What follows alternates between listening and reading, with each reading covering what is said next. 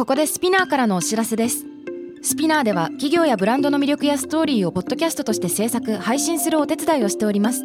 ポッドキャストを通してお客様とのタッチポイントの創出とエンゲージメントを向上させてみませんか？お問い合わせは概要欄の URL かスピナー .com のスピナーブランデッドポッドキャストからお願いします。 SPINEAR.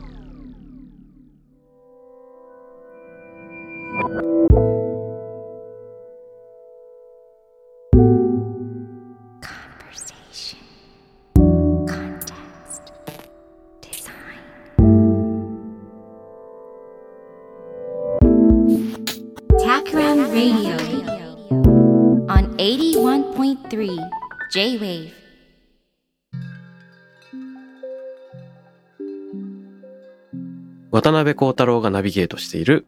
J-Wave Takram Radio 今回のゲストはタクラムメンバーから UI デザイナーの山田水香さんですよろしくお願いしますお願いします。ありがとうございます。はーいいやはや水香さんは実はタクラムではなぜかパスモって呼ばれてるんですよね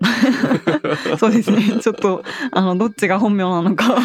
あの混乱させる形のあだ名なんですが、交通 IC 的なおはい、名前でして そうですね。はい。よくよく考えたら、あ、そうですね。あの、ラジオは初めての登場だと思うので、はい最初に自己紹介をいただきたいんだけれども、はいもともとあれだよね。最初は何年も前にタクラムでインターンしてくれていた時期が。はいありまして、2017年にうん。半年ほどインターンをさせていただいておりまして、でそこからあの1年弱ですねデンマークの方にあの学部の間に留学をしてまいりましてでうんそこから卒業して、あの一社あの違うところに最初にあの新卒で入りまして、うん。そちらで UIUX デザインを修行した後はい。またタクラムの門戸をドアを叩かせていただいたというような形ではいなるほど。2017年にタクラムで半年インターン。もう5年前、6年前になるのか。なあそうですねおお時の流れを感じるー 感じますね。あれ、大学院行ったんですか？はい、あの院は行っていなくてですねあの学部東京芸術大学のデザイン科で、うんと、学部4年間なんですが1年間休学して、うん時を止めてあの勝手に留学をしていたっていうところで、はい、学部に5年間在学してました。デンマークの留学といえばタクラムの小津さん佐々木さんも、はいなんかサマースクールか半年くらいかデンマーク行ってたけど同じところなんだろうかね。ああおそらく違うところで佐々木さんはあのビジネス寄りの方のサービスデザインやってたかな？はいえっとどこだったかな？あの CIID かな？あそうかもしれない。なんかそういう C のイメージがある何か。おそらく、えっと、コペンハーゲン・インスティテュート・オブ・インタラクション・デザインっていうところがあってそこは結構こうデジタル系に強い学部であの自分の友達もあの東工大から行ったりとかしている子がいたんですが、まあ結構あの自分はそれというよりはもうちょっとこうクラフト寄りのような、うんまあクラフト大切にしながら、まあ、メソッドとかこう企業とどうあの、まあ、デザインをインプリメンテーションしていくかっていうところを研究しているようなすごい田舎にある 大学に行ってました。おおそうなんですね。はい、なるほど。それでまあタクラムに入ってきてくれたわけですが今日ね実はスイカさんをお呼びしたのは、はい、スイカさんって呼んだりパスモって呼んだりしちゃうんですけお 好きなよ。はい。そうですねどっちが本物の正体なのかちょっと自分でもわからなくなってくるというわかる。僕も iPhone にどっちも入っていて、たまに混乱します。そうですね多分あのタクラム内でもパスモって呼んでくださる方とスイカさんと呼んでくださる方があのいろいろあとその場その場で変わっておそらく皆さんをすごい混乱させているという あのーなんだっけな。ああ、そうだ。え卒業制作が、はい。あの、お茶碗、はい。はい、あの、作刀だったという話を聞きまして、はい。お茶？っていうね。お茶。はい。で、なんか昨年末ちょうど、あの、茶道家の岩本さん、はい。岩本亮さん。うんうん。の収録もあったし、何かとお茶にまつわる話を聞いたり、ブレストしたり、みたいなのができたら面白いかなーってことを想像しました。はい。いやうんすごい面白そうでありがとうございます。読んでいただいて。いやいや。え岩本さんって実は知り合いなんだよね？はい。知り合いで、えっと、前職の時に友達経由で会いまして、うん。えっとその時にあのご飯を12度かな食べさせていただいたっていう中なんですがなので会った回数自体はそんなに実は多くはないんですが結構そのお茶の話とかで意気投合というかうん。すごい盛り上がりまして、うん。なぜかその後あのなんていうんですかねあのアカウントシェアとかあのさせていただいて あの動画サオンラインービスとかサービスの。そうオンラインサービスの。ということがあったんですね、なるほど。あ今回あの岩本さんとのラジオ聞いてくれましたか？はいすごい面白く聞かせていただいて、うん。あの2時間あの2回分ですかねだったと思うんですけどすごい濃密なあの5回分聞いたかのような 充実感を情報量たっぷりだよね。すごかったですね。本当に5秒ごとにものすごい濃ゆさの 情報が届いてくるみたいな。わかる。あと岩本さんのあの普段の仕事ぶりをこう聞いてうんでいろんな企業といろんなコラボでものづくりしてるじゃないですか。うんはい。例えばチョコレートはこうとかうん。飲み物はこうとかでそういうのをたくさん聞けるのかなと思って振るんだけどめちゃくちゃゃその哲学的なアプローチっていうかなこの企業とはこういうことを心がけててっていうなんか思想面を語ってくれるから、うんうんうんあのもちろんそれも聞きたいけどそのチョコの話もみたいな。なんかこう聞いても聞いてもさらに深い思想が出てくるみたいなのがなんかもうあの鉱脈のようなトークだったなと思いました。確かにこうビジョナリーというかすごいその根本にある考え方の部分がものすごくこうしっかりしてらっしゃる方だなっていうのを、そうですね。前回のご飯の時も思いましたけどラジオでさらにさらにうん、うんすごく感じましたね。なんかパスモ自身の考えとか作ってるものに関連しそうな話題ってありました？ああそうですね。結構あの、まあ、全体的に そうなんですけどあの自分はあのお茶っていうのは一つの取っかかりとしてすごいあの卒生の中で扱わせていただいたんですがあのどちらかというと結構こう卒生の目的というかやりたいこととしてはその器の職人さんをどう応援できるかっていうようなところだったんですが、うん。まあ、あのジャンルはちょっとあのお隣ではあるんですけど岩本さんのそのやらんとしていることもそのお茶農家さんをどう鼓舞していけるかというかあの産業がかなりこう衰退している中でどう応援していけるかっていうところを考えられていたので、確かに。まあ、。そういうところのなんていうか自分たちはその当事者ではないんだけどすごくこう応援したい人がいて、その応援したい産業がちょっと最近どうかなっていう状況になっている時にどう一緒に動いていけるかっていうところの考え方はすごく、まあ、似たようなものを感じさせていただきましたね。なるほど。じゃあ早速その卒業制作のお茶碗の話を聞いてみたいんですが、はい、え、もともと動機はそういった、なんて言うんですか？その地方の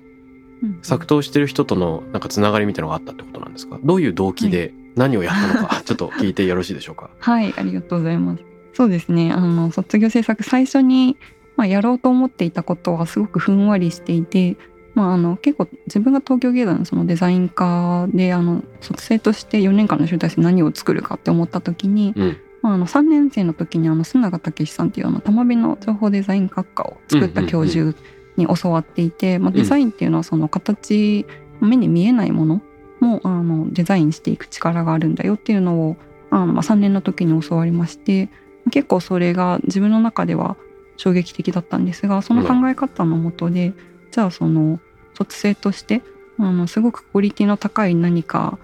作家性の結露みたいなものを作るだけではなく、まあ、外部の人だったり、まあ、学校の外の人ともこう関わりながら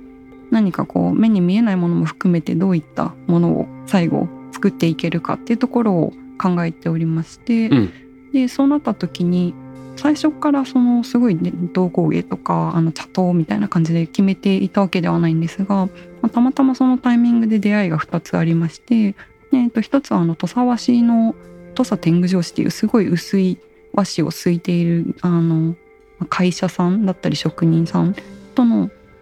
知り合いづての出会いっていうのが1個あってうん。でもう一つはその阿賀野焼っていう福岡県のあの400年前から茶刀の産地としてお茶碗を焼いてきたようなあの陶芸の産地がありましてでうんそことの出会いがあってであのそこの職人さんと会社さんともいろいろお話ししていきながらまああの阿賀野焼の方と卒生としては何かできないかっていうふうになっていったんですが、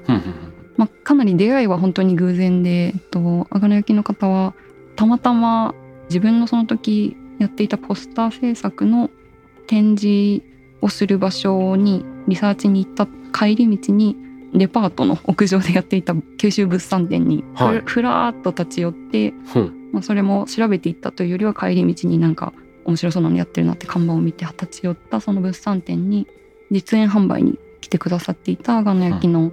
鎌本さんうんのおじちゃんと話していたらすごくこうおじちゃんの作る陶器が美しかったんですね。でうんそれでまずすごい感動して、うんであのいろいろ話を聞いていったんですけど、まあ、聞くに従ってこうでもやっぱり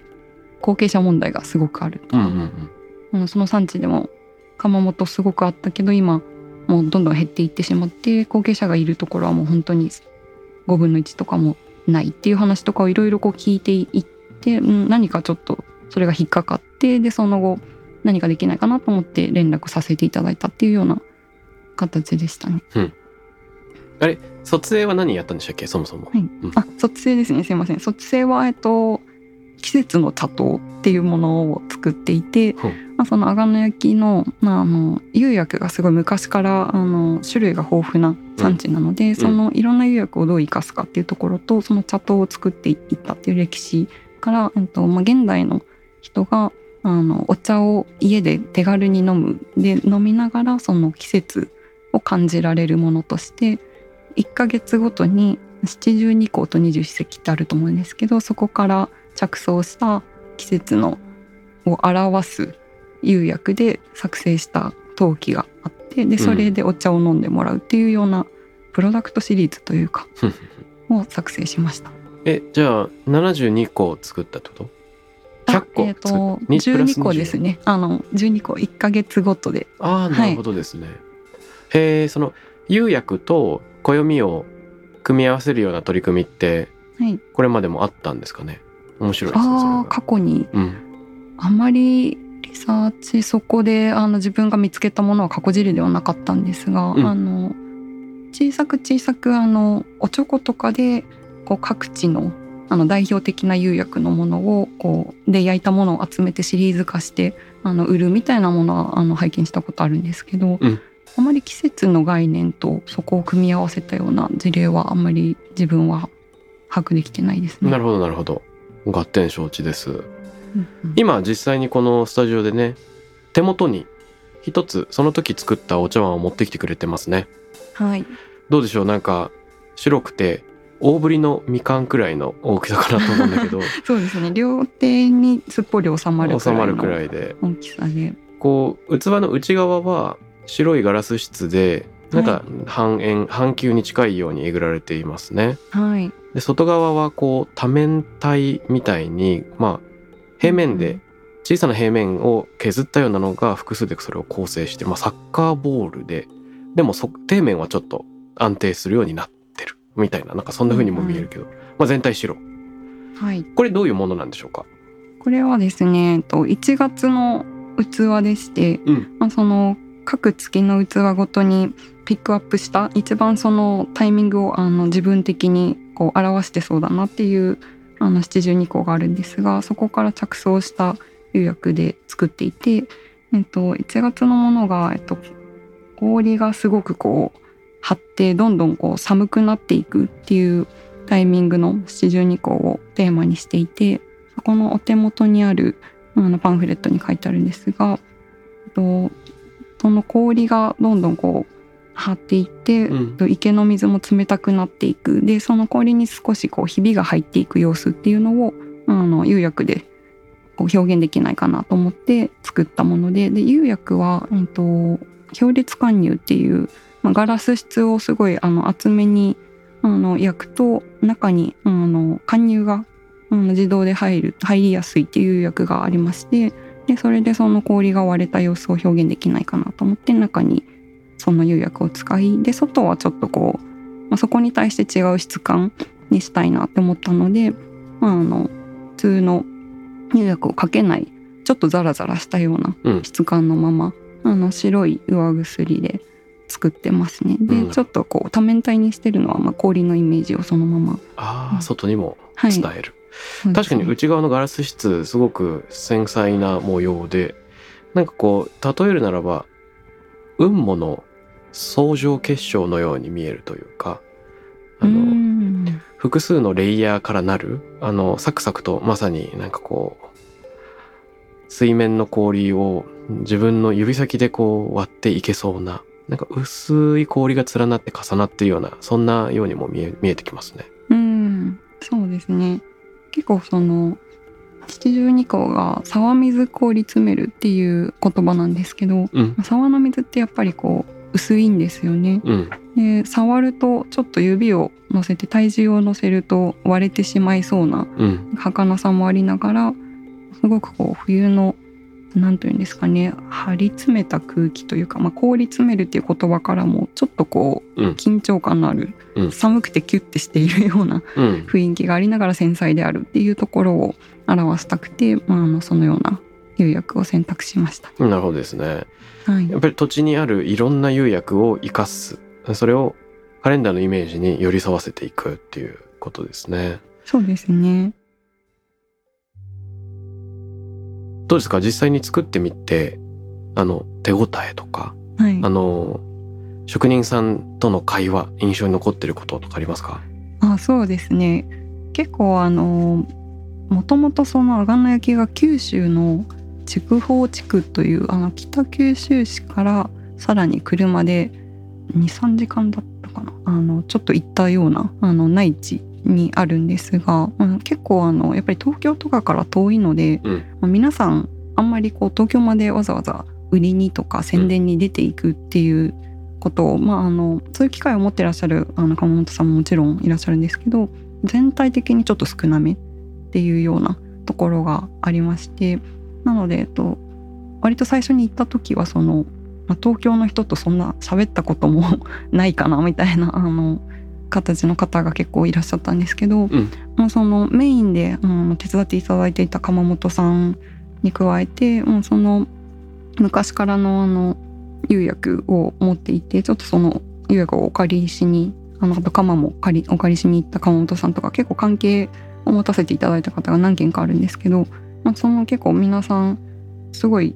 コラボレーションとかその東京の人間とするっていうことが自体が初っていう方が多かったんですけど、すごい楽しかったって言ってくださったりとか、うん。まあ、割とこういいあの刺激になったっていうような形で言ってくださる方が多かったので、まあ、そこはあの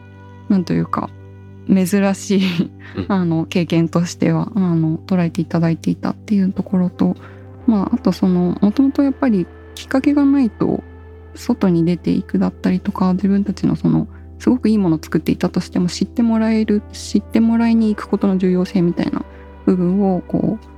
う、まあ、理解するきっかけもないのかなっていうところで、まあ、ただそこのなんというか導入にはちょっと慣れたのかうんなというような、はい、プロジェクトだったかなと思います。なるほど何かあの波及効果というか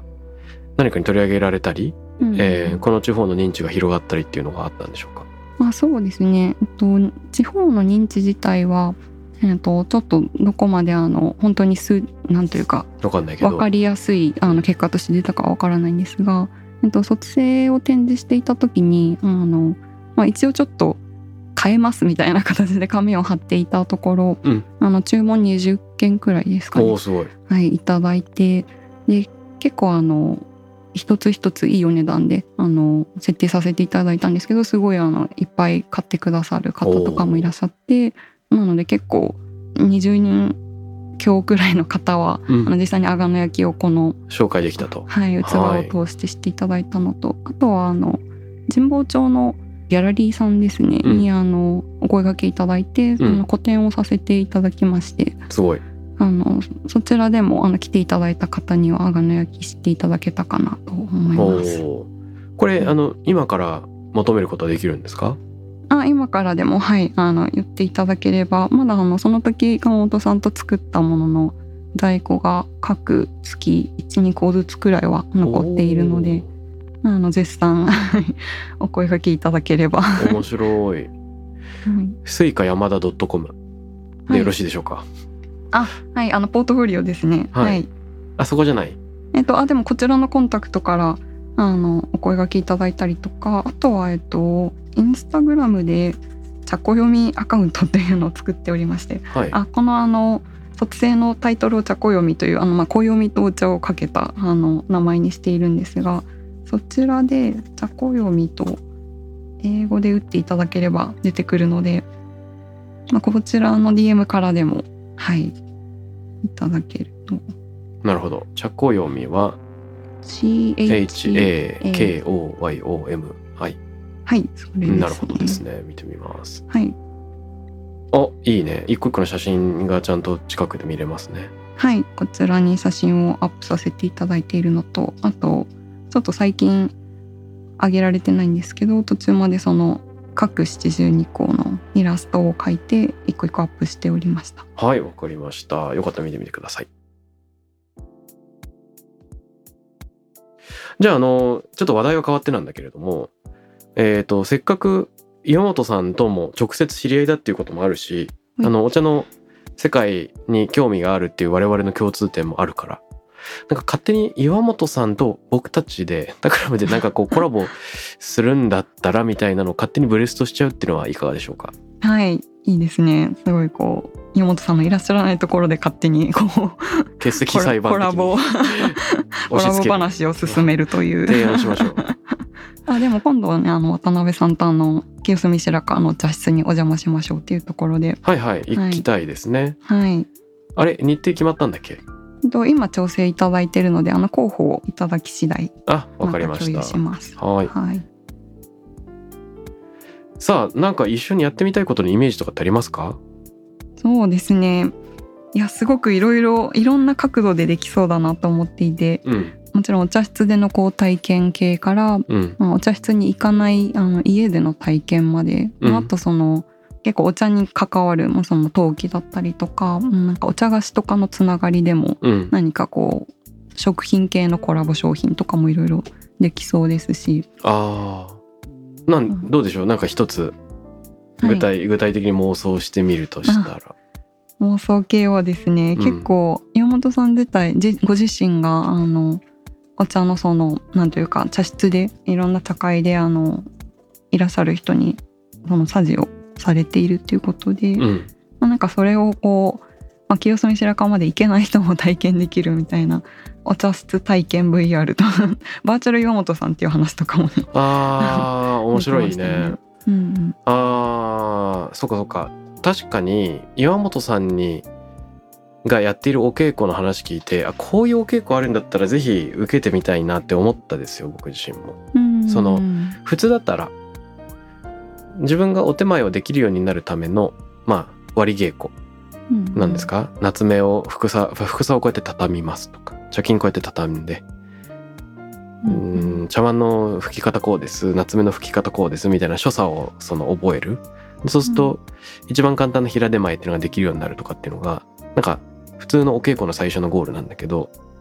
うん。宮本さんの話聞いてるとそういうできるようになるっていうののもうちょっと手前になんかそもそもお茶会とか茶事っていうのがなんでそうなってるのかとか、うん。そこの中に出てくる考え方がどういうことなのかってなんかこう美意識を感じるためのなんか入り口を用意してくれてるところあるのかなと。うん。ちょっとまだ受けたことないんだけどはい。話を聞く分にはそういうふうに思いました。うんうんうん。なんでなんかこうなんていうの？世の中にある他のお稽古とはちょっと違ってうんうん。そもそもお茶の世界に興味をもっと持ちやすいんじゃないかなと思ったんだよね。ううんんそもそも何なのみたいなのが、はいうんあの体験を通して知れる。うんうんうんでその体験を通して知るにあたって岩本さんの茶室に行けない人がバーチャル岩本さんに教えてもらえるっていうのはなんかいいかもね。うんうんうん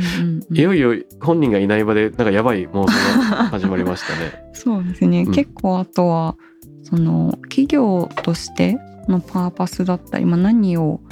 こう目指したいのかっていうところにこうどんどんなんというかあのお稽古もつなげていってそこをどんどん掘っていくっていうところもあのラジオをお聞きしていて面白いなって思ったんですが、うん。結構そのお茶の時間っていうのがなんか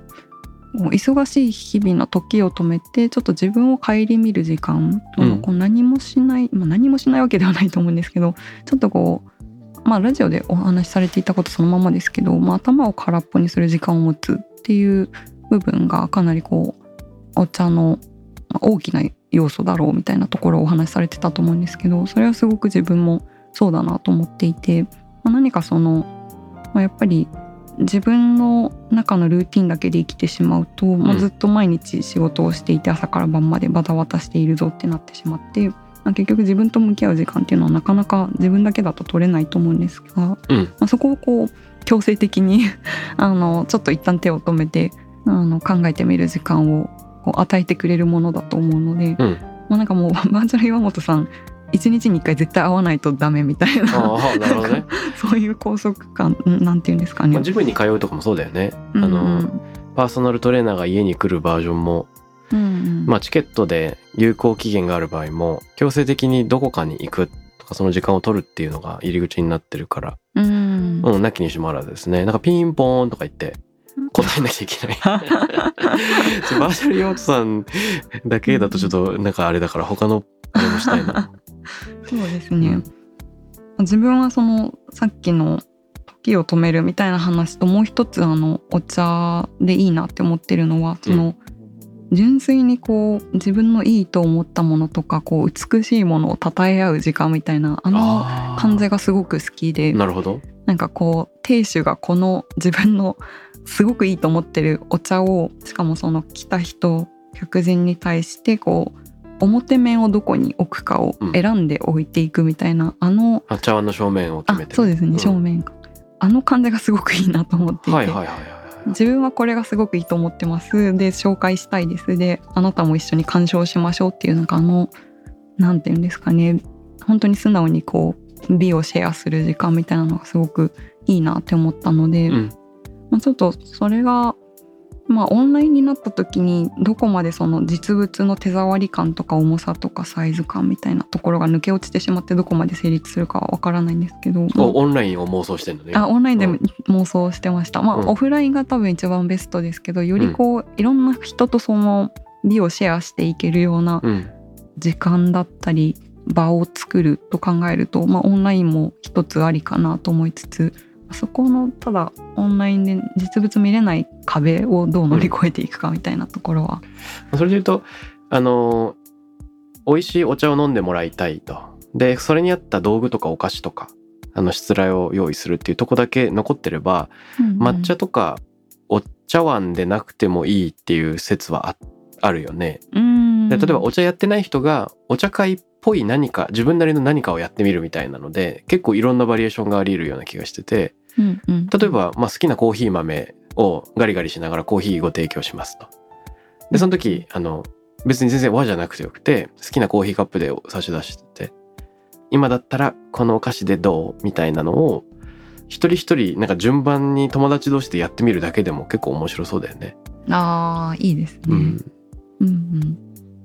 なんかこの間友達とものすごい数のコーヒー豆を買ってきて ケキコーヒーしたんですよ。ああキキコーヒーはい、一日であの説明文読みながらこのコーヒーこうだねああだねとか言いながらうん、飲んで、でなんかこう感覚集中するじゃん。こっちはさっきより多分もうちょっと豆がいってあってみたいな、はい。うんさらに深みがみたいな。でなんかもう3杯目以降は口が完全にコーヒーになっててよくわかんないんだけど。麻痺してくる。麻痺してくる。でその「聞きまるみたいな体験はあの直感的にみんなが参加できる気もするし。うん。でなんかあの本能で五感で体感するっていう飲食まあ、道具の両方があるって結構大事だね。うん、うん。そうですね。あとその飲食と道具の組み合わせですごくこうまた楽しみが広がるっていうところも面白い点かなと思っていて、うん。結構やっぱりこの飲み物を入れるからこっちじゃなくてこっちの器を。選んだ方がいいみたいなその組み合わせをこううん自分はどう捉えて行ったかっていうところとかもこう友達とシェアしていけたらもっともっと楽しいんだろうなっていうところとかもうんありますね。なんかあの現代的な茶会とか茶事をそのお茶以外でやるにはどうしたらいいかあのパターンをいろいろ考えてみるブレストするだけでもなんか面白そうだな。あーそれは楽しいですね。例えば岩本さんともみんなで持ち寄る茶会をやろうみたいな話があったじゃない、うんうんうんその例えば道具を、掛け軸ももはや掛け軸じゃなくて宇宙兄弟のポスターでいいかもみたいな。うんうんうんうん、そういうのがあったと思うんだけどはいその社会的なる行為例えば素敵な道具でもてなすみたいなのをうんうん。もはやお茶と関係なくやってみるとか、うん。季節の食材を集めてそれをなんか順番に並べてどういう順番で今日するか考えてみるみたいな、まあうんうん。そういうのは普通にできそうだな。そうですね。まさに自分もその卒生の時にテーマとしてやっぱりこうお茶のその季節を感じるとかこう自然を称えるみたいな精神を体験してほしいは欲しいけれど、そのやっぱり毎回茶室に行くとか、ねうん。家であのお抹茶をこう立てるみたいなのって結構ハードルが高いよなっていうのを思っていてでなのでこう買ってくれた方にこうパンフレットを渡してるんですけどあの各月のおすすめのお茶というか 季節のお茶みたいなのをうん。抹茶以外でこう考えて設定してみて、まあ、この器でこの季節の、まあ、例えば分かりやすいのが3月、まあ、4月だったらその桜、桜ををこう塩漬けにしたものを、はいはい。あのお茶に入れる桜茶とかがあると思うんですけどそういうその時期のものを飲んでみましょうみたいな提案をパンフレットに書いてるんですね。うん。でなんかその季節ごとにあの実は抹茶以外にも日本にこんなにお茶がいっぱいあって、まあ、日本以外も含めてこんなお隣の、まあ、韓国の紅茶とかもいろいろあると思うんですけど、うん。まあ、あとはまあ普通にあの紅茶だったりとかもこうどうその季節のものとして楽しんでいけるかっていうのをなんかこう考えていけるような場とかもすごいいいなと思います。だとしたらあれだねあのあの、まあ、ふ一番普通にやるとしたら仲いい友達を招いて例えば34人招いてうん、あの桜茶会かっこお茶じゃないものをやりますみたいなのは まあ一番普通のやり方だと思うんだけどはいそれ以外にもなんていうかあのオンラインでこういう茶会ならできるかもねみたいなのをみんなで投稿し合うっていう作戦もあるかもしれなくて、あのうん。つまりゲストとか日時とか決めてないんですけどはい例えば春だったら私だったらこういう桜茶会できると思いますみたいな、あのこういう器とここのお菓子をゲットしてちょっとおつまみで手作りのなんかオレンジピールのなんとかをつけますよ、はい。ちなみにおすすめの道具はこの前トルコ旅行で買ってきたこれのカップ使おうと思ってますみたいなのを投稿してはい。あの友達が何人か手を挙げてくれたら開催みたいな。あなんかそういうのもあるかもしれないしーうんうん。あとそれぞれがなんか持ってるなんつうの道具とかをあらかじめ見えてもいいよね。うんうんうんうん。コレクションみたいな形で。うん、オンラインカタログ？のうん、うんちょっと 3D モデリングとかで入れたいですね。その器の360度見れるとか広大をちゃんと裏返して見れるみたいな。あれ最近のスマホって持ってる道具をこう舐めるようにカメラで撮ったらもうあの 3D スキャンしてくれるんだっけ？あそういうのなかったっけ？iPhone とかですか、うん。iOS の機能として。はい。それはちょっとすいません。把握してないんですけど。でもそういうのが簡単に撮れたらいいね。うん。撮れるようにしたいですよね。もうなんか360度というか何枚か撮ったらもう合成してくれてモデリングしてくれるみたいなうん形であったらすごい簡単に撮れていいですね。いいよねうん、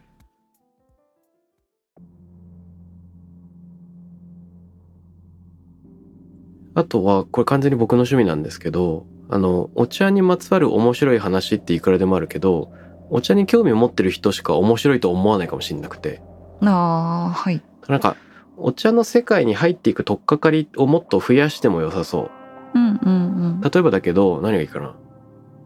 ああそのよくある組み合わせだと千利休が開拓した新しい美意識ってそのマルセル・デュシャンのレディメイドとかあれこれに似てるよねみたいな言説ってよくあるんですよね。うーんってなった時にその利休とデュシャンから入るお茶の世界みたいなのをうんうんその単体のお稽古スラッシュトークイベントみたいなのがなんかあってもよくて。うん。でデュシャンだったらもうちょっと他の間口にアクセスなんかいろんな人があ寄ってくる可能性がある。普段お茶と交わってない。はい。でその人たちにデュシャンとお茶の共通点となんかあの飲食の体験を通して触れてもらう。でそこでいろんな人と話すだけで結構盛り上がりそうだなと、うーんうんうん。うん。結構全然違う角度からうん、つながっていってどんどん入ってくるような選択肢広げるっていうのは面白いですね。そうだよね。あとは例えばキュレーション。お茶会って結構キュレーションに近いと思ってて。うんうん。このテーマだからこの道具とこの食材とこれとこれを組み合わせようみたいな。うんうん。あるじゃないですか。はい。だとしたらその美術館のキュレーターの人とうん。その岩本さんみたいな人でペアリングして、うんうん。でその選ぶってどういうことか。あっていうのの実践を美術展とお茶会とそれぞれこうぶつけ合ってもらいながらうんうんうん実際にさ参加者も家から何かを選んで持ってくるみたいな。うん。それ何でもよくてなんつうんですか、うんうんあの日曜日の朝に読みたい本5冊みたいな。はい。もう何でもいいから選ぶっていうのを自分もそこに参加して持ち寄るとかもいいかもしれない。あー。確かに確かに。そのなんかお茶会をするときにどういう考え方で何と何を結びつけてその参加する人たちがうん。どういうものを持っていくのかっていうところの考え方の共有みたいなのはすごく面白いなと思っていて、うん。こうしなきゃいけないああしなきゃいけないとかそのお茶碗も本当にこう絶対にこういうものではないといけないみたいなイメージって結構やっぱお茶をやってない方からするとあると思っていて自分もあのお茶やったことはあの本当に体験で12回しかなくて、うんそのちょっとこう考えていいのかなみたいな感覚がちょっとこう足止めに参加する足止めになっていると思うので、まあ、そこをもっとこうなんていうんですかね自由に捉えていいんだよっていうところの共有をいろんなきっかけから入ってできていくと、まあ、どんどんやりたいあのハマっていく人とかも 増えていくんだろうなという気はしますね。ああそのなんか多様な解釈みたいなのは個人的にもっと可視化されてほしいなと僕も思っていて。うんうん。で山本さんとの話でも出てきたんですけど茶会期ってあるんですよね。この亭主がこの日にこの道具の組み合わせでやりましたっていうのってうんうん、そもそもそれがあの書かれて記録されている。ゲストの人にも配ったりするんですよ。うんでそれは歴史に残りやすいんだけどうん。うん結局お客さんが何を思ったかっていうのがあの岩本さんの話によるとあ僕はないと思ってたんだけどうんいやお手紙返してくれるんでうんいろんな人が何を味わったか何を思ったかっていうのはたくさん手紙で返ってきますよ。うんでもそれって手紙って公開されないじゃん。はい、ああ、ちょっとプライベートな一対一のやり取りりね。し散逸しちゃうかもしんないし他の人に見せる前提になってない。うん、だからなんかそのお客さんがお茶会をどう解釈したかっていう学びがもっと世の中に共有されないと面白くない。しうん、なんなんかこう学びが共有された方が面白いと思うんだよね。はい、そうですね。この人はこう読み解いた。はい、うんこの人は全然違うように読み解いたってういう。ん、確かに確かに。となんかそのソーシャルメディア的な形で一人一人がどう楽しんだかっていうのが公開されるだけでも全然いいような気が。うん、うん、うん、確かに本当にこう一人一人のあの投稿というかとかうんつぶやきみたいな感覚でどう考えてうん。何と何を組み合わせてどんな美を表現したかったかみたいな部分とか、まあどんどんそこの数が増えていってみんなで簡単に覗けるような世界観になってきたらすごい面白いですよね。そうですよね。でもうんしそのイベントに参加してる人の職業がみんな微妙に違うとするじゃん。はい例えばあのピアニストの人もお客さんでいてうんうんマーケターの人もお客さんでいてうんテレビ局で働いてる人もいてみたいに仮になってるとするじゃん。であのこれはテレビ業界で言うとこれに近いですねとかさ あなるほど。ピアノ業界で言うとこれに近いかもですねみたいなのをみんな解釈してくれたらそれだけでも結構面白いな気がする。うん業界ごとの その考え方とかそうですよね。おひなんかなんていうの例える？あの見立てるうんおお茶におけるこれってすごい遠いと思ってたけどまあ私の仕事に例えるならこうですみたいなさ。はい、はいうんあーなんかその入り口がその従来よりもより広がっていくっていうところに加えてその出口というか、うん。あのまあ、その自分が思ったことを、まあ、仕事とかにもどう関わってくるのかっていうようなそのなんか出ていくところもどんどんこう多様になっていくというか、うん。あの共有できるようになっていくとすごくこうまた入りやすくなるんだろうなっていう気はしますね。そうですね。そんな気がするね。うん。うん。うん。結構やっぱりお茶ってこうやったはいいけどなんというか直接的に分かりやすくその仕事だったり普段の生活にすごい変化をもたらすというよりは内面にじわじわ効いてくるものだと思うんですけどうん結構まあそこの分かりやすく自分の生活とのつながりみたいなアウトプットのところにも多様性まあ面白みが出てくるとすごくみんな、まあ、あの入りやすいまた入るきっかけが増えるのかなという気もします。うんいや本当そうだと思う。なんかあの先生による唯一の答えみたいなものは提供せずにうんうん。複数の読み手による複数の読解が提供されてむしろ唯一の答えから離れていくっていう体験になった方がうん。いいよね まあ、ただなんかそれをあれですよね、良しとしてくれる先生とそうでない先生がいるみたいなお話もラジオでお話しされてましたけど、まあそこもねうまくこうキュレーションしていくというか、まあ、分かる方があの本当にこうこの人とはどんどん妄想を広げられていくみたいなうん。コミュニティとかをこう作ってくださるとすごい入りやすいのかなっていう気がします。そうですね。あの岩本さんにそんなイベントやってみませんか？って言ってうんうん。相談してみますか？どうしよう？すぐ断られたら。いや ちょっと無理です。ちょっと振られるかどうかわからない。そうですね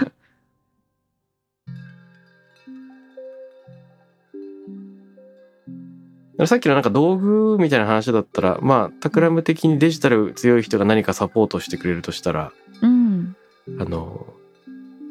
名物 AR とかで。いやー名物 AR やってほしい。ねあの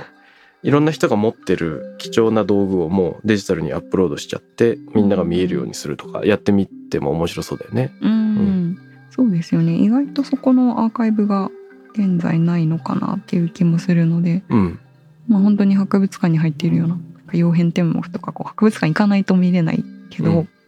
もう手元で、まあ、やっぱり実物見るよりはあのには及ばないとは思いつつやっぱりなんか自分でこう好奇心が赴くままになんかひっくり返してみたりとかより気軽に触れられる機会が手元にあるっていうのはすごく可能性が広がりますよね。はい。なんか多分普通の価値観だと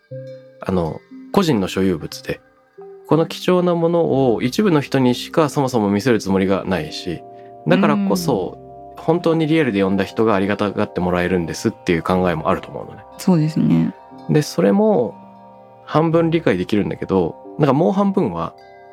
そう卑近な話なんですけど卑近っつうかはい。あの本の内容が期間限定で例えば1章から3章まで無料公開されてますみたいなのって結構あるじゃんうん。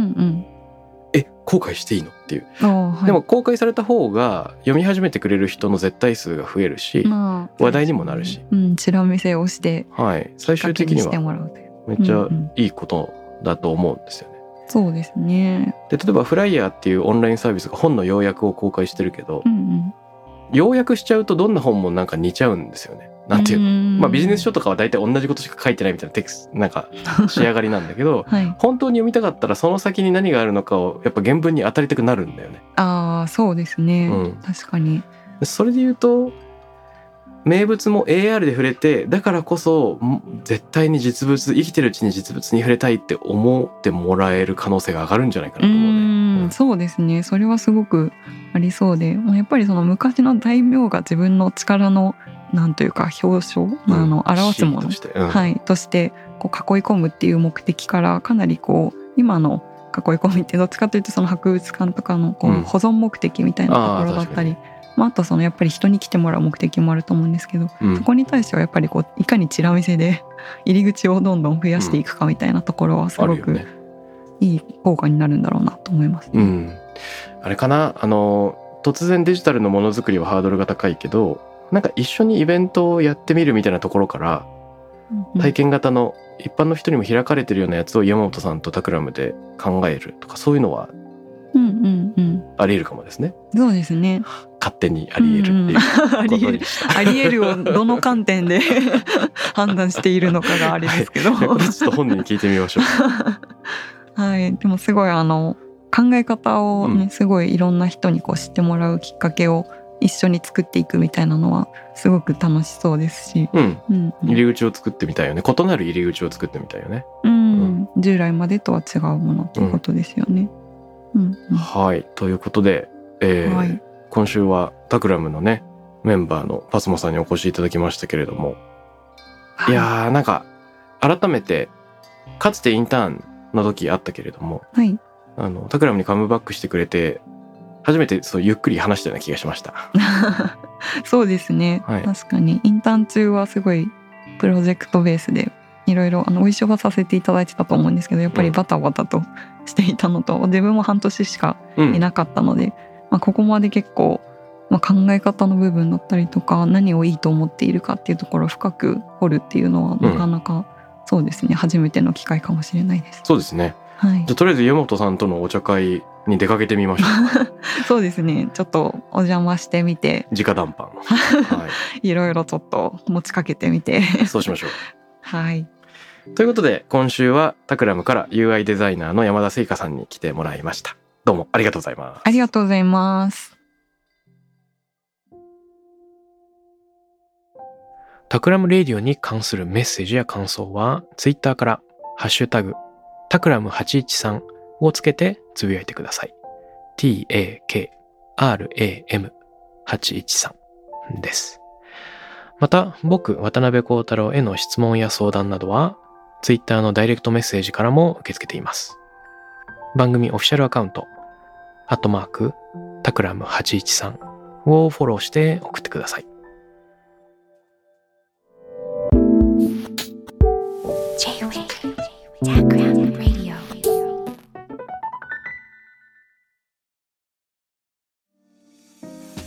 ここでスピナーからのお知らせです。